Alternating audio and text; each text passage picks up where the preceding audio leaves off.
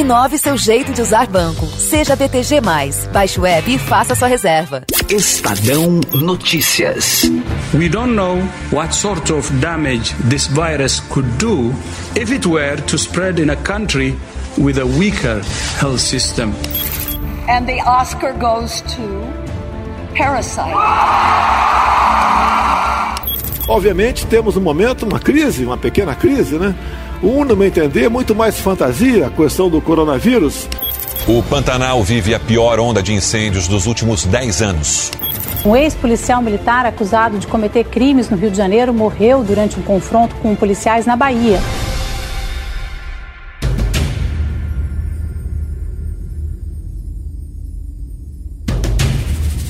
O que dizer sobre 2020?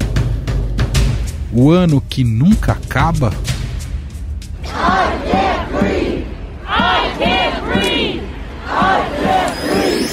Eu, por mim, botava esses vagabundos todos na cadeia. Começando no STF. We did it, Joe. You're gonna be the next president of the United States. Tem que deixar de ser um país de maricas.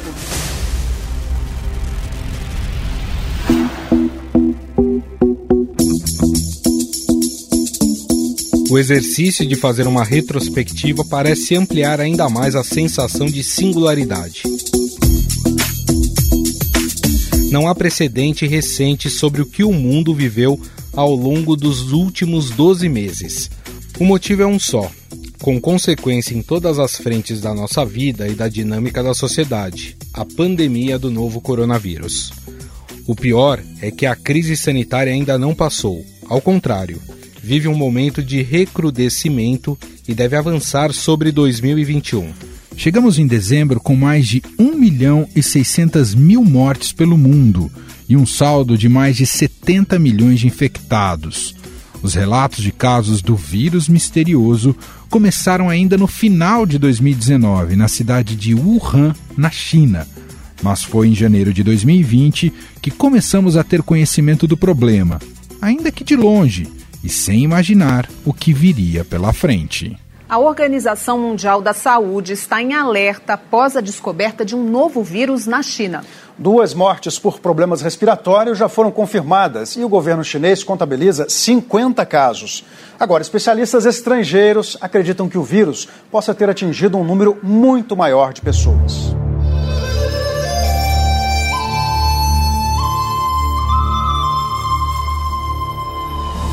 Vírus rapidamente se espalhou por toda a China e logo chegou também a outros países do leste asiático e aos Estados Unidos.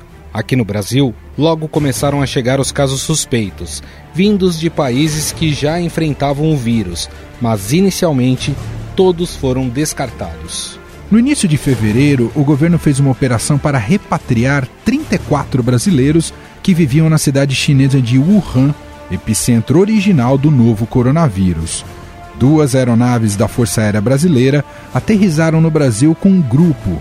Eles ficaram de quarentena por 14 dias na base aérea de Anápolis, em Goiás. Nós, cidadãos brasileiros na cidade de Wuhan, escrevemos-lhes esta carta para solicitar o auxílio do governo brasileiro no retorno ao nosso país.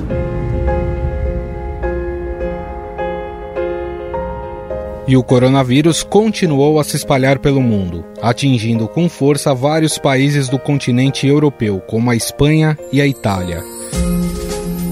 Depois de muitas suspeitas descartadas, foi só no dia 26 de fevereiro que tivemos a confirmação do primeiro caso da doença no Brasil. Um homem de 61 anos que viajou à Itália e deu entrada no Hospital Albert Einstein no dia anterior. O Ministério da Saúde confirmou hoje o primeiro caso do novo coronavírus no Brasil. Um brasileiro que mora em São Paulo e viajou para a Itália. As autoridades reforçaram que não há nenhum motivo para pânico no país. Agora que nós vamos ver como que esse vírus vai se comportar numa situação de um país tropical, em pleno verão, é um vírus novo. E agora no hemisfério sul a gente começa agora a perceber qual vai ser o comportamento do vírus.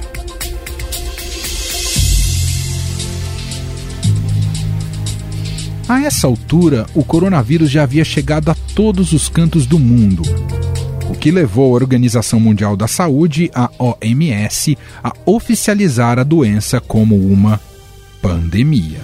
In the past two weeks, the number of cases of COVID 19 outside China has increased 13 fold, and the number of affected countries has tripled.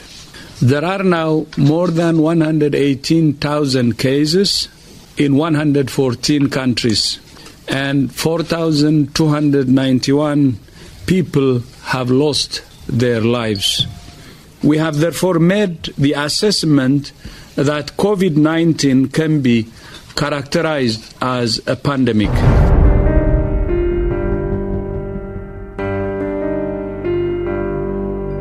Em 16 de março, menos de um mês depois do primeiro caso confirmado, veio a primeira morte pela Covid-19 no Brasil. Foi confirmada hoje de manhã a primeira morte pelo novo coronavírus no Brasil. O paciente de 62 anos tinha problemas de saúde antes de contrair a doença, era diabético e hipertenso. Ele se sentiu mal no dia 10 de março e foi hospitalizado em São Paulo no dia 14. A morte ocorreu dois dias depois da internação. 51 dias depois, em 6 de maio, o número de mortos no país já passava de 8 mil. 8 mil vidas acabaram. Eram vidas de pessoas, amadas por outras pessoas, pais, filhos, irmãos, amigos, conhecidos. Aí o luto dessas tantas famílias vai ficando só para elas, porque as outras pessoas já não têm nem como refletir sobre a gravidade dessas mortes todas que vão se acumulando todo dia, todo dia. Hoje são 8.500, amanhã a gente não sabe. Quando é assim, o baque só acontece quando quem morre é um parente, um amigo, um vizinho ou uma pessoa famosa.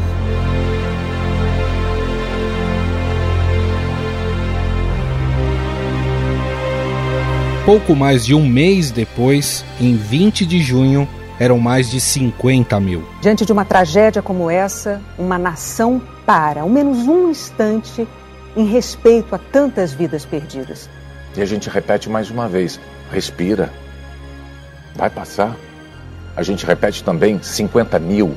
Não são um número, são pessoas que morreram numa pandemia. Elas tinham família, mães, pais, filhos, irmãos, tios, avós, famílias tinham amigos, tinham conhecidos, vizinhos, colegas de trabalho. E nós, como nação, devemos um momento de conforto para todos eles.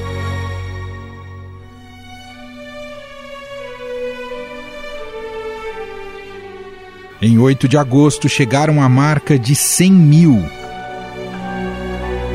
Hoje já são mais de 180 mil mortos pelo país. Mesmo com todas as recomendações de especialistas no Brasil e no mundo, o presidente Jair Bolsonaro adotou o negacionismo como método para enfrentar a doença. Nada de isolamento social e de utilização de máscaras. Enquanto isso, defendia o uso de medicamentos sem comprovação científica, como a cloroquina. Eu vi que você é do cara? Quem é de direita toma cloroquina. Quem é de esquerda toma tubaína.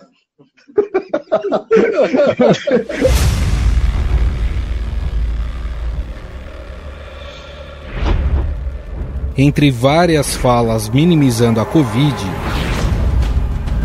Bolsonaro fez um pronunciamento oficial chamando a doença de gripezinha.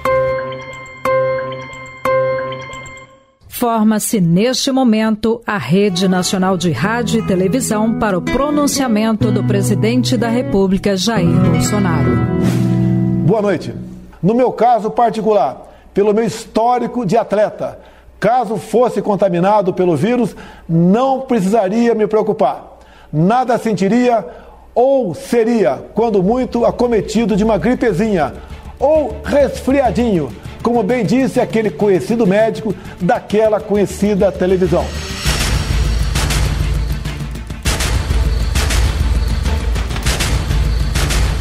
No meio dessa crise sanitária, o que não faltou foram atritos com governadores e demissões dentro do governo brasileiro. Não faz nenhum sentido confiscar equipamentos e insumos Se essa decisão for mantida, informo que tomaremos as medidas necessárias no plano judicial para que isso não ocorra. Atendimento às suas palavras, o governador, completamente diferente e dissociada por ocasião das eleições de 2018, onde Vossa Excelência apoderou-se do meu nome para ser eleger governador. Mas, apesar da retórica, Bolsonaro não escapou do coronavírus e no dia 7 de julho anunciou que testou positivo para a doença. Começou domingo com uma certa indisposição e se agravou durante o dia de segunda-feira, é, com mal-estar, é, cansaço, um pouco de dor muscular e a febre, final da tarde, chegou a bater 38 graus. Dados os sintomas, é, a equipe médica resolveu aplicar hidroxicloroquina. Eu tomei no dia de ontem, por volta das 17 horas, o primeiro comprimido. Azitromicina também? Também azitromicina. Todo, todo aquele composto, né?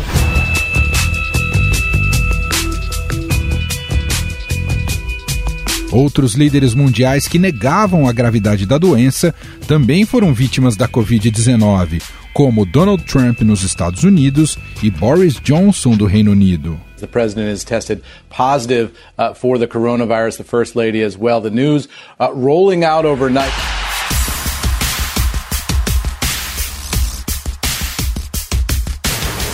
Em 20 de março, após discordâncias na forma como o Brasil deveria enfrentar a Covid-19, o ministro da Saúde Luiz Henrique Mandetta foi exonerado e saiu atirando contra o governo. O ministro da Saúde acaba de ser demitido pelo presidente Jair Bolsonaro. O clima entre Mandetta e Bolsonaro se tornou insustentável diante da divergência pública sobre o isolamento da população como estratégia para conter o avanço do coronavírus.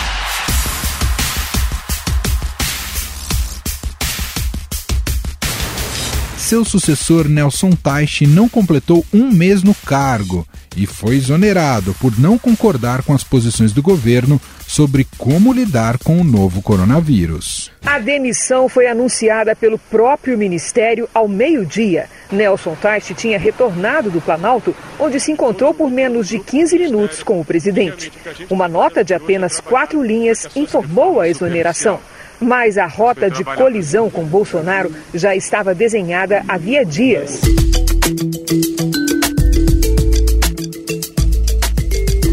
Coube então ao presidente colocar na pasta um militar da ativa, Eduardo Pazuello, conhecido pelo seu trabalho na logística.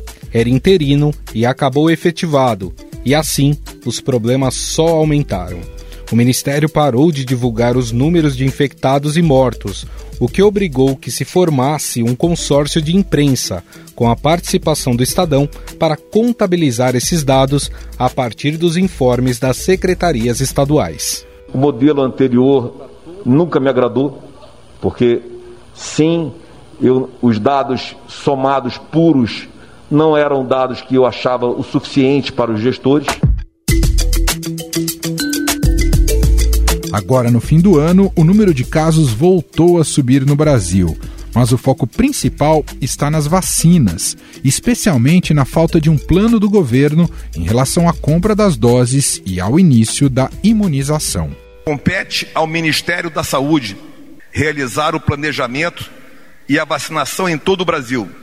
Por isso que o Programa Nacional de Imunização é um programa do Ministério da Saúde. No dia 11 de junho, o governo de São Paulo anunciou uma parceria com a chinesa Sinovac e o Instituto Butantan para a produção da Coronavac. E desde então, começou uma briga política entre governo federal, Anvisa e o governador João Dória por causa do imunizante. O Instituto me avisa, houve um efeito adverso grave, ponto. Diante disso, eu tenho mais informações? Não, não tenho. Então o que faço? Suspendo.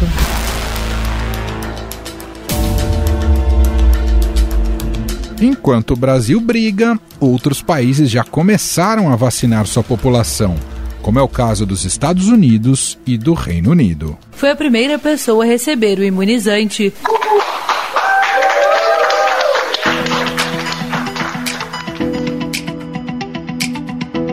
E a crise causada pelo novo coronavírus causou um estrago também na economia mundial. Com o isolamento social e o fechamento de atividades não essenciais, diversos setores entraram em queda livre. Com o risco iminente de desemprego e forte desaceleração econômica, o governo criou o auxílio emergencial de 600 reais, que durou até o fim deste ano, com redução para 300 reais. Ontem discutimos a proposta, possível proposta do Renda Brasil. E eu ontem falei, ó, tá suspenso. Vamos voltar a conversar. A proposta que uma equipe econômica apareceu para mim não será enviada ao parlamento. Não posso tirar de pobres para dar para paupérrimos. Não podemos fazer isso aí. Com o auxílio emergencial, o país conseguiu retomar a demanda, mas sem que a produção das empresas acompanhasse o mesmo ritmo. Houve aumento da inflação que afetou os preços de alimentos e bens industriais. O gás está muito alto, o preço do gás está muito caro, 80 reais. Não é qualquer um que está podendo comprar o gás. Mesmo com o governo editando medidas provisórias para manter os empregos, com redução de salários e jornadas, o desemprego saltou para 14,6%, afetando mais de 14 milhões de brasileiros. Há regiões nas quais as taxas são muito elevadas e, é, especialmente na região Nordeste, nós observamos o crescimento. Então, as demais regiões têm um quadro de estabilidade mas o Nordeste, na comparação semanal, observou-se um crescimento da taxa de desemprego. Por causa do dinheiro despejado para as ações do combate ao novo coronavírus, a dívida pública brasileira passou para mais de 600 bilhões de reais, quase 90% do PIB brasileiro. Garantir que esses recursos devolvidos abatam a dívida pública. O abalo na economia mundial fez com que a Bolsa de Valores de São Paulo entrasse no chamado Circuit Breaker, diversas vezes ainda em março. A guerra de preços do petróleo teve reflexos hoje no mercado financeiro mundial. A decisão da Arábia Saudita de aumentar a produção derrubou as principais bolsas de valores. Aqui no Brasil, a Bolsa de Valores acionou o circuito de segurança depois de cair mais de 12% no começo do pregão. Foi em meio à pandemia que o Brasil resolveu lançar a nota de 200 reais. Segundo o governo, devido ao aumento da demanda de notas em circulação no mercado. Eu quero que vocês recebam com o mesmo carinho esse meu primo selvagem, o caramelo do cerrado, o lobo guará. Ele agora também vai fazer parte do dia a dia de vocês, nessa nova cédula que tem muitos itens de segurança. Também tivemos neste ano o lançamento do Pix, uma nova forma de transferência bancária mais simplificada. Com o Pix, as operações vão funcionar 24 horas por dia, o ano inteiro, incluindo sábados, domingos e feriados. O dinheiro cai na conta do recebedor em até 10 segundos, tudo feito pelo celular. Na política, a pandemia também trouxe uma série de questões inéditas para o governo e o legislativo brasileiro. A Câmara dos Deputados e o Senado passaram a fazer sessões remotas, com a participação online dos parlamentares e a votação por meio de aplicativo no celular, para evitar aglomerações no plenário em meio à pandemia de coronavírus. Em primeiro lugar, antes de dar início formalmente a essa sessão que reputo histórica, tendo em vista que se trata da primeira sessão de deliberação remota do Parlamento Brasileiro. E foi durante essas sessões que foi aprovado o chamado Orçamento de Guerra, destinado exclusivamente a ações de combate à pandemia do coronavírus. É óbvio que a solução de um país que precisa gastar 8 a 10% do seu PIB não será dentro do orçamento de hoje né? mas precisamos proteger e blindar o orçamento de hoje para o futuro.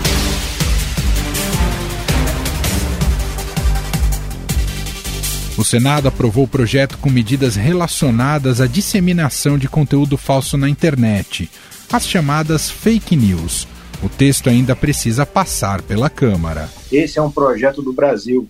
dos brasileiros no mundo real, pedindo, pleiteando uma legislação que regule a atuação das redes sociais.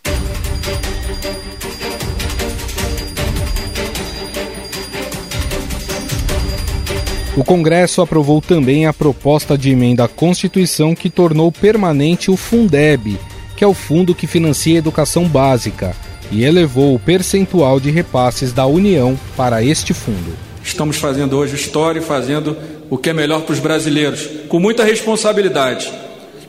Muitos acham que a gente não sabe que aumentar o Fundeb de 10 para 23 não nos gera responsabilidade sobre o financiamento desses recursos.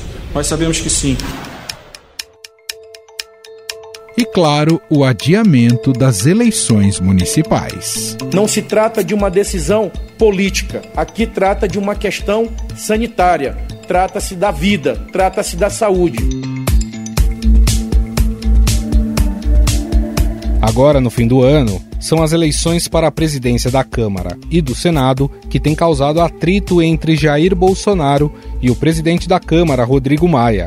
Impedido de se reeleger, o parlamentar quer fazer o seu sucessor, enquanto o presidente passou a apoiar um candidato do Centrão, Arthur Lira, do Progressistas. Para que a gente possa tocar os próximos dois anos de uma maneira diferente.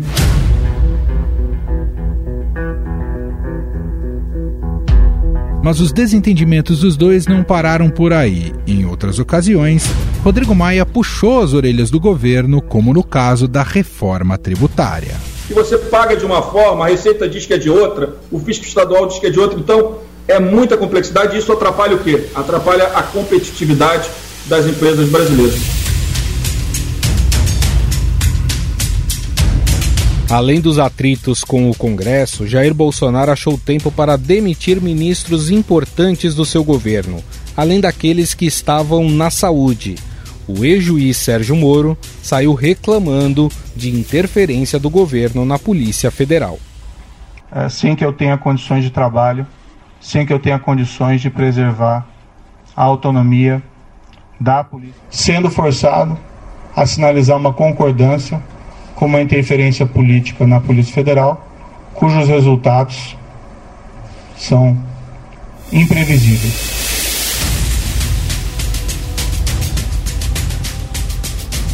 O caso foi parar no Supremo Tribunal Federal, que investiga se, de fato, o presidente tentou emplacar um nome alinhado com seus desejos na instituição. Sem prejuízo da possibilidade do senhor Sérgio Fernando Moro querendo por intermédio de seus advogados, exercer o direito de participar do ato de interrogatório do senhor presidente da República e de dirigir, sempre por intermédio de seus ilustres advogados, perguntas. Em junho, foi a vez de Abraham Weitraub, da Educação, adorado pela ala ideológica do governo, mas que causava problemas a Jair Bolsonaro. Presidente, posso fazer o pedido? Um bracinho? Um pouquinho do seu presidente.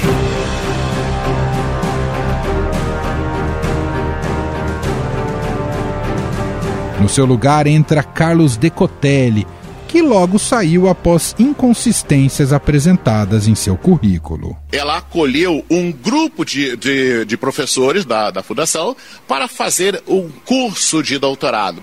E a, ao concluir o curso, a universidade entregou um certificado de conclusão de créditos.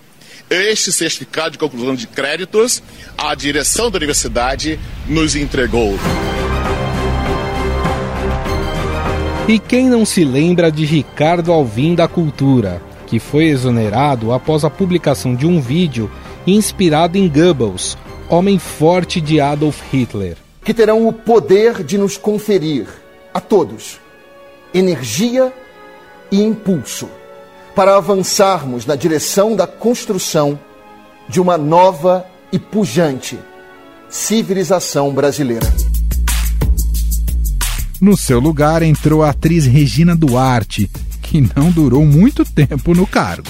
Eu falo de cultura, falo desse caldo de cantos, danças, brincadeiras de roda, papagaio pipa no céu, palavrão, tatuagem arroz com feijão, farofa de mandioca, pastel de feira, pão de queijo, caipirinha de maracujá, chimarrão, culto, missa das dez, desafio repentista, hum, forró, o forró.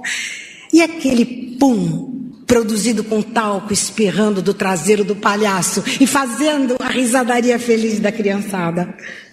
Cultura é assim.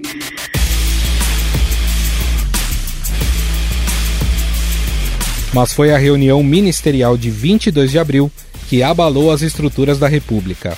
Na ocasião, Jair Bolsonaro e vários ministros do seu governo resolveram se manifestar de uma forma, digamos, pouco sóbria. O que esses caras fizeram com o vírus, esse bosta desse governador de São Paulo, esse estrume do Rio de Janeiro, entre outros, é exatamente isso.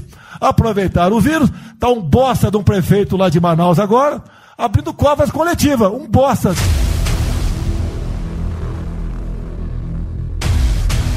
Para piorar a situação, no dia 18 de junho, Fabrício Queiroz foi encontrado em Atibaia. Isso mesmo, na mesma cidade tão recorrente no noticiário pelo sítio atribuído ao ex-presidente Lula em sua segunda condenação na Lava Jato. Queiroz é figura central na investigação do esquema de rachadinhas dentro do gabinete do senador Flávio Bolsonaro, quando este era deputado estadual no Rio. Mas a história não para por aí. O ex-assessor do 03 foi encontrado na casa do advogado da família de Bolsonaro, Frederic Wassef. Telefonei para o presidente Bolsonaro, ele me atendeu e eu disse para ele, eu pedi muitas desculpas, falei, presidente, eu não, não tenho como te explicar agora por telefone, eu estou muito triste com tudo que aconteceu, eu lhe peço desculpas de eu ter te omitido isso. Para ser justo, não foi apenas o governo federal que causou atritos durante a pandemia. A política nos estados também teve seu destaque na mídia. Wilson Witzel, governador do Rio, foi afastado por improbidade administrativa na compra de insumos durante a pandemia. E eu, assim como outros governadores, também estamos sendo vítimas do uso político. E digo possível porque isso precisa ser investigado. O possível uso político da instituição.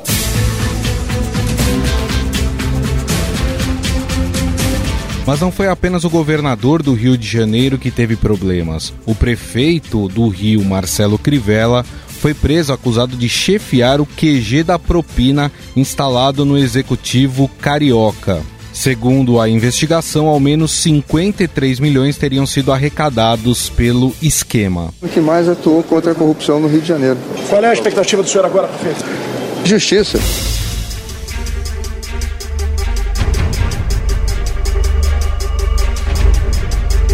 As eleições municipais que ocorreram em novembro e dezembro, por causa da pandemia, trouxe um cenário político que marcou o fim dos outsiders e aposta em políticos conhecidos. O Rio está livre do pior governo da sua história, do governo mais omisso, do governo mais despreparado, do governo mais preconceituoso.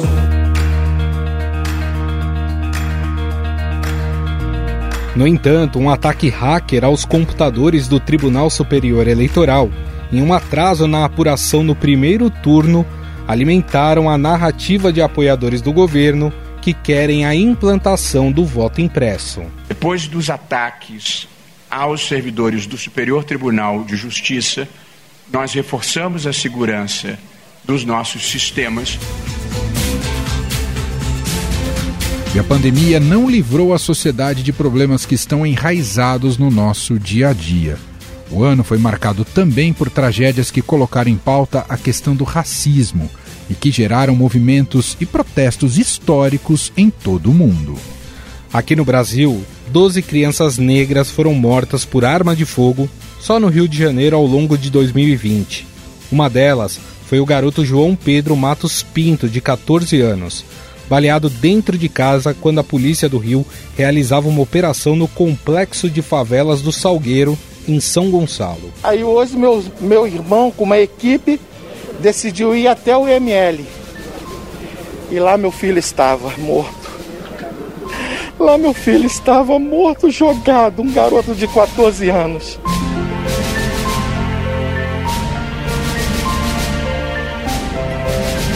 Em maio, nos Estados Unidos, George Floyd foi morto asfixiado durante uma abordagem policial. Please, please, please, please, man. please,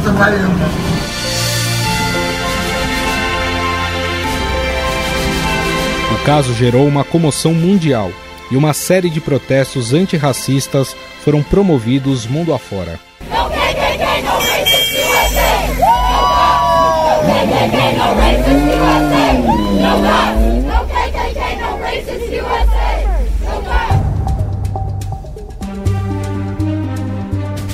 Na véspera do Dia da Consciência Negra, em uma loja do Carrefour em Porto Alegre, João Alberto Freitas foi espancado até a morte por dois seguranças brancos.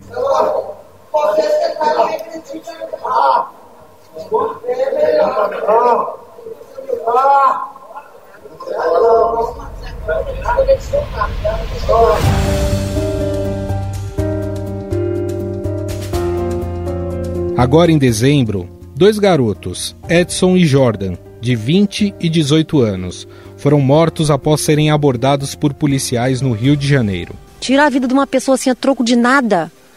Isso é desumano. Acabaram com a vida do meu filho. Um pedacinho de mim, gente. Que isso não fique impune.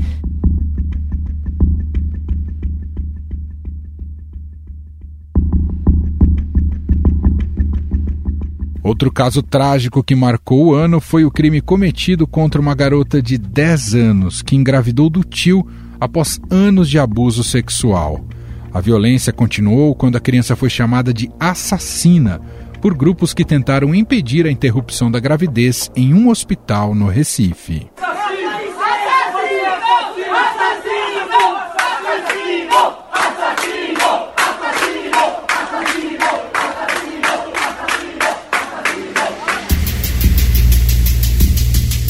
Outras questões também geraram a revolta da população. O Amapá ficou 22 dias sem energia elétrica, após um incêndio atingir três transformadores em uma subestação do estado. Tem perdido nossas laranjas, nossas bananas, que é uma grande quentura, não tem como coisa, é rápido que ela estraga, a laranja fica podre, te joga fora.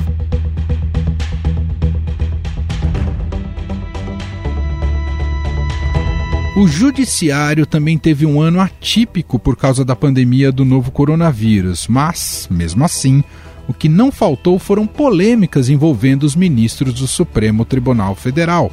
A corte ganhou um novo presidente, o ministro Luiz Fux, que substituiu Dias Toffoli. Não permitiremos que se obstruam os avanços que a sociedade brasileira conquistou nos últimos anos, em razão das exitosas operações de combate à corrupção todas autorizadas pelo Poder Judiciário brasileiro, como ocorreu no mensalão e com a Operação Lava Jato.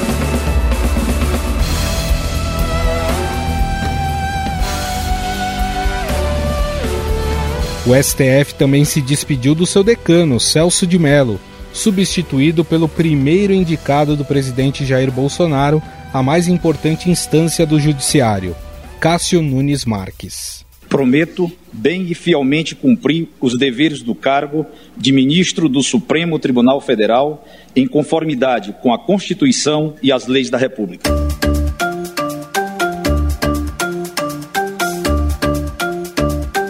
Mas antes de deixar o cargo, o ministro Celso de Mello autorizou a abertura de inquérito para apurar declarações do ex-ministro da Justiça e da Segurança Pública Sérgio Moro de que o presidente Jair Bolsonaro interferiu na Polícia Federal. O senhor presidente da República, por ostentar a condição de investigado, não dispõe de qualquer das prerrogativas que são próprias e exclusivas de quem apenas figure como testemunha ou como vítima.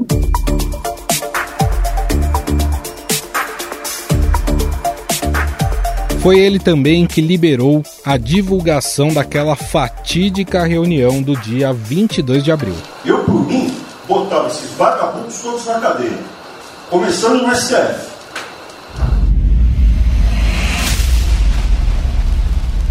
O Supremo também decidiu pelo prosseguimento do chamado inquérito das fake news, a fim de apurar a disseminação de informações falsas e ameaças a ministros e que levou à prisão de diversos apoiadores do governo. Constranger, ameaçar, atentar contra o Supremo Tribunal Federal, contra o Poder Judiciário, contra seus magistrados, contra os familiares dos magistrados, é atentar contra a Constituição Federal, é atentar contra a democracia.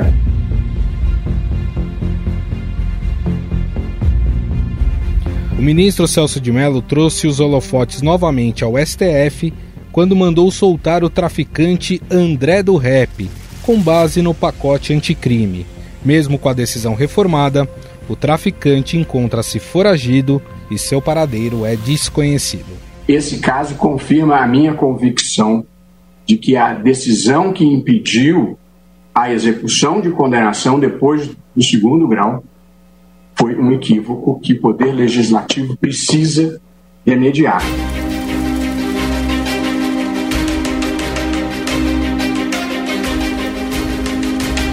Uma das áreas mais atingidas pela pandemia é, sem dúvida, a da educação.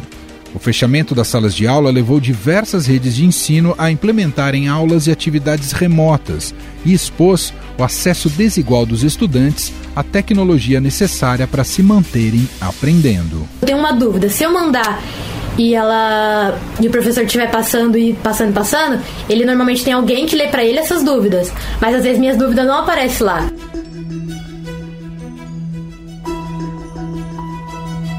A situação expôs também o déficit de conectividade do país e a falta de acesso dos alunos a equipamentos eletrônicos, aumentando ainda mais essa desigualdade na educação. E o Ministério da Educação se eximiu de suas responsabilidades. Em entrevista ao Estadão, o ministro Milton Ribeiro chegou a dizer que a volta às aulas e o acesso à internet não são temas do MEC. O ano também foi marcado por erros de correção do Enem e adiamento da edição deste ano, com 5,8 milhões de inscritos confirmados. As provas deverão ocorrer em janeiro e fevereiro de 2021. O presidente da República ficou de sinalizar ou não pelo seu adiamento. Não, mas o ministro. O ministro não, desculpa. É, não posso acreditar nesse ministro. Em dezembro, o Ministério da Educação publicou uma portaria em que determinava a volta às aulas presenciais nas universidades a partir de 4 de janeiro. Houve forte reação e um anúncio informal de que ela seria revogada. Dois dias depois, o MEC se reuniu com reitores para discutir o caso. Depois, publicou outra portaria com uma nova data, 1 de março. Nós estamos apontando para o dia 1 de março que nós julgamos ser uma data é, equilibrada e boa para que dê tempo para as universidades fazerem alguns ajustes, inclusive pedagógicos.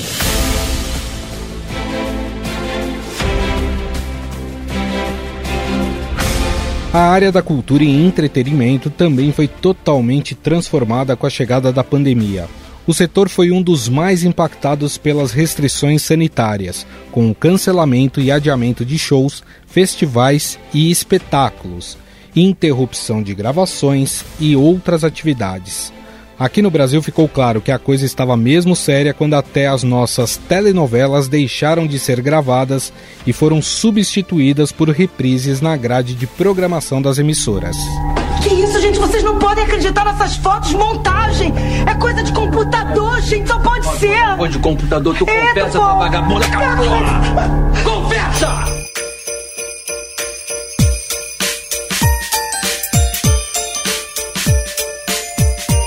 Também testemunhamos o surgimento de um fenômeno que deu especialmente certo em terras brasileiras: as lives. Artistas de todos os gêneros musicais, de Caetano Veloso a Sandy Júnior, fizeram transmissões ao vivo diretamente de suas casas, cantando alguns de seus maiores sucessos. De apresentações caseiras improvisadas a grandes produções, as lives brasileiras atingiram recordes mundiais de audiência. O show transmitido ao vivo pela cantora Marília Mendonça, da sala de sua casa, em 8 de abril, foi a live mais assistida do mundo no YouTube em 2020 com mais de 3 milhões de visualizações. Eu já fiquei sabendo de outras bocas por aí. No copo de cerveja, com delicadeza, ofereceu pra aquela moça sentar na sua mesa. Não venha me dizer que foi só por educação.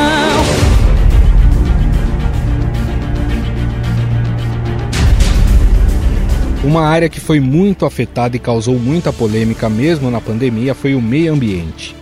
Queimadas e desmatamentos na Amazônia e no Pantanal deixaram a população inconformada com a situação. Aliás, causou um desgaste nas relações diplomáticas do país. Por um lado, o presidente Jair Bolsonaro negava o que era óbvio. Tem uma cultura regional, é o índio que toca fogo no roçado, é o caboclo também, o pequeno produtor que toca fogo no roçado, alguns acham que eu devo mudar a cultura. Eu gostaria que pudesse mudar muitas culturas né, de uma hora para outra. Tá? Mas é uma, é uma, é, quem fala isso não tem noção, tem noção. do que está falando. Né?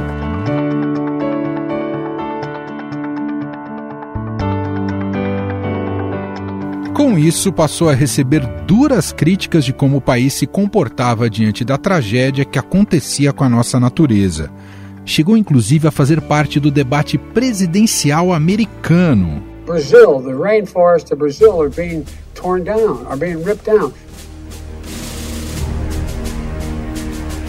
Por falar em eleições americanas, o que tem se acompanhado é uma verdadeira novela. O democrata Joe Biden venceu no voto popular e no colégio eleitoral. I pledge to be a president who seeks not to divide but unify who doesn't see red states and blue states, only sees the United States. Mas o republicano Donald Trump, alegando fraude que não foi comprovada, joga todas as suas cartas para tentar anular o pleito. Election interference from big media, big money and big tech. As everybody saw, we won by Alinhado ao empresário, Jair Bolsonaro demorou mais de um mês para reconhecer a vitória de Joe Biden. É um dos países que é a mãe da democracia. Agora, a imprensa não divulga. Eu tenho minhas fontes de informações, não adianta falar para vocês, não vão divulgar, tá certo? Que realmente, realmente teve muita fraude lá. Teve, isso ninguém discute. A pandemia também balançou tudo no mundo dos esportes. Todos os eventos esportivos deste ano tiveram que se adaptar à nova realidade ou foram simplesmente adiados, como é o caso da Olimpíada de Tóquio, remarcada para metade de 2021. As Olimpíadas de Tóquio foram oficialmente adiadas para o ano que vem. O anúncio é feito neste momento pelo primeiro-ministro japonês Shinzo Abe, que participa de uma videoconferência com o Comitê Olímpico Internacional. Programada para começar no dia 24 de julho deste ano, as Olimpíadas devem acontecer em julho de 2021. Os estádios estão vazios e a torcida só com a ajuda da tecnologia.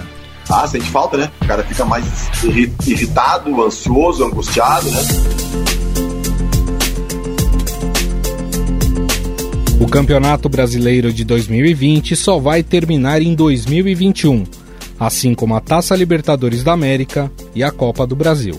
A famosa pré-temporada de janeiro não vai existir e a tendência é que os torneios não parem para que o calendário seja readequado. Isso afetará outras competições.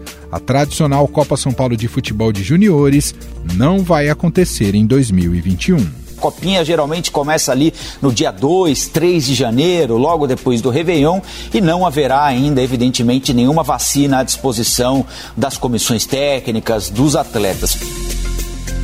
Mas além da pandemia, foi um ano marcado por manifestações políticas também dentro dos campos e quadras. O racismo esteve presente nos gramados. Durante uma partida entre Paris Saint-Germain e Istambul, jogadores se retiraram de campo após o quarto árbitro utilizar uma expressão racista para se referir a um integrante da comissão técnica do time turco. O jogo só foi reiniciado no dia seguinte, com a troca do quarteto de arbitragem. A coisa tá quente, hein? E é sério, viu? Se a gente teve um episódio dessa natureza, é algo seríssimo. O jogo está parado nesse momento. O quarto, esse aí é o quarto árbitro, né? O que parece.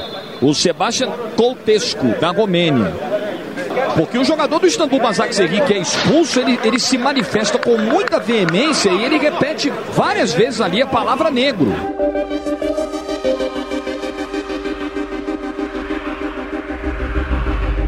A morte de George Floyd também impactou as competições esportivas.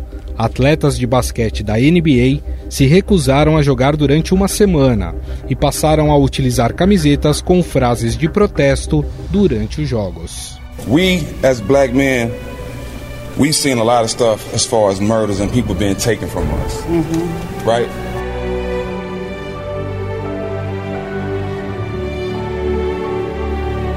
No futebol, o ato de se ajoelhar contra o racismo também passou a ser presente nos gramados pelo mundo. Momentos de luto também marcaram o esporte. A morte inesperada de Diego Armando Maradona, vítima de uma parada cardiorrespiratória, emocionou os fãs de futebol e causou uma enorme comoção na Argentina. Porque se equivoque uno, no, no, no tiene que pagar el fútbol.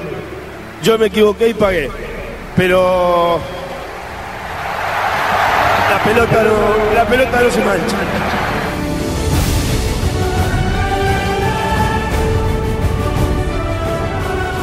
Outra morte que pegou a todos de surpresa foi a do jogador de basquete Kobe Bryant, vítima de um acidente de helicóptero junto com a sua filha. A aeronave caiu numa região montanhosa a poucos quilômetros do destino final, o aeroporto de Camarígio.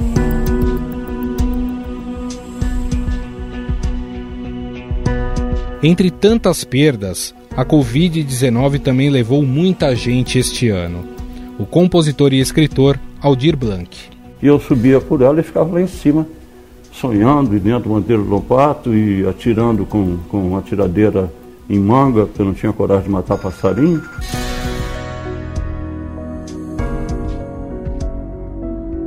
O Birani, um dos fundadores do grupo Fundo de Quintal.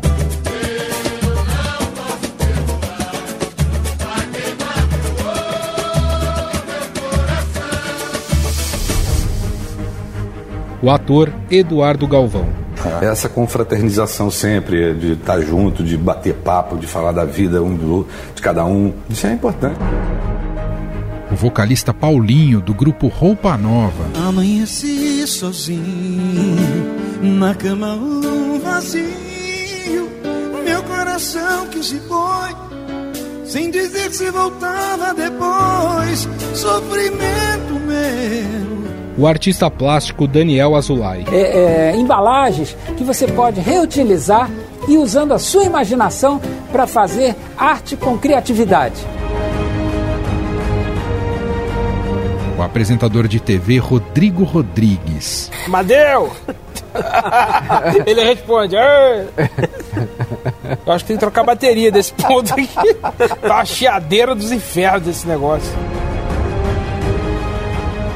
A Covid-19 também levou a atriz Nissete Bruno. Ah, quem teve o privilégio de viver muito, sabe que o tempo é um mestre muito caprichoso. Às vezes as suas lições são tão repentinas que quase nos afogam. E o jornalista esportivo Orlando Duarte. E ele provoca em qualquer jornalista, escritor, o desejo de retratar melhor o que é Pelé.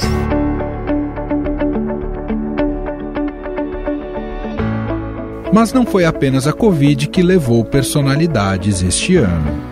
O eterno Pantera Negra, Chadwick Boseman, morreu em decorrência de um câncer. E pode estar cansado de guerras, mas o Lobo Branco já descansou demais. Para muitos, o melhor 007 que já existiu, Sean Connery, nos deixou aos 90 anos. Bond. James Bond. Quem também nos deixou foi o ator e diretor Zé do Caixão. O que é a vida? É o princípio da morte. O que é a morte? É o fim da vida. Ana Maria Braga perdeu seu fiel escudeiro, Tom Veiga, que dava vida ao papagaio mais conhecido do país, o Louro José. O que, que, é isso aqui, Louro? Crachância global, minha filha. Você é global? Vai, eu tô na Globo! 2020 foi também ano de se despedir da cantora Vanusa. Fui eu quem se fechou no muro e se guardou lá fora.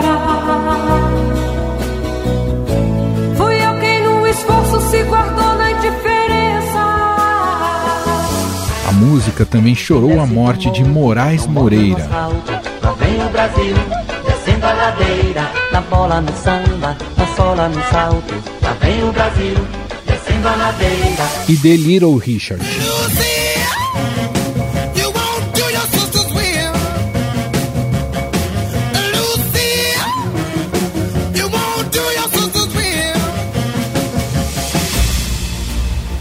Quem também nos deixou foi o jornalista aqui do Estadão José Maria Mairink, aos 82 anos.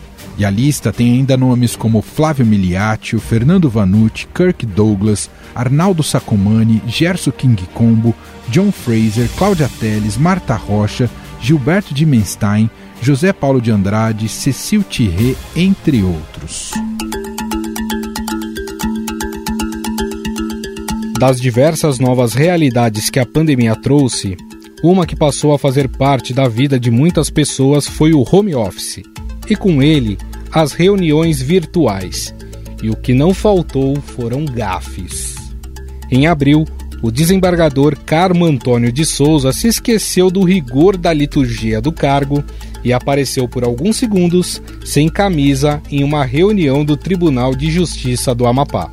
Em maio, um homem apareceu pelado durante videoconferência pelo Zoom entre o presidente Jair Bolsonaro, ministros e empresários. Tem um colega do último quadrinho ali que tá. Aí, saiu fora, saiu fora, tá ok. Cara, tem um cara tomando banho aí, peladão. Tem um peladão aí, fazendo isolamento, peladão em casa e tal, beleza.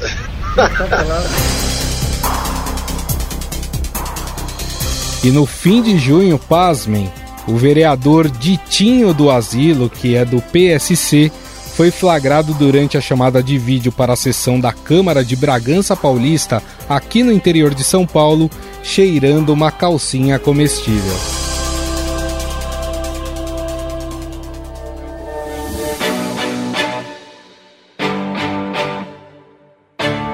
Estivemos sem dúvida diante de um ano histórico, sem precedentes, que alterou a vida de todos substancialmente.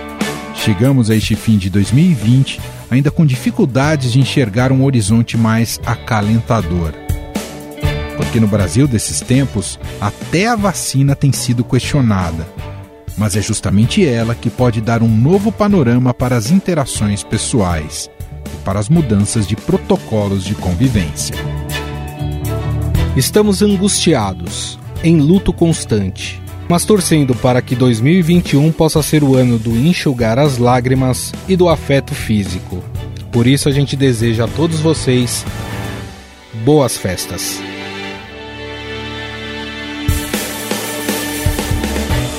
Essa retrospectiva de 2020 aqui no Estadão Notícias teve a apresentação de Gustavo Lopes e Emanuel Bonfim.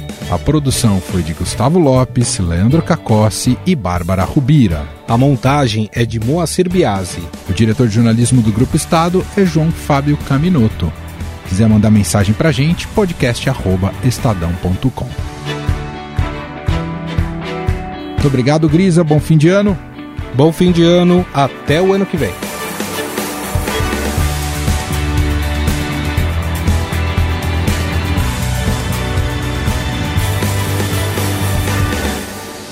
Estadão Notícias. Inove seu jeito de usar banco. Seja BTG. Baixe o app e faça sua reserva.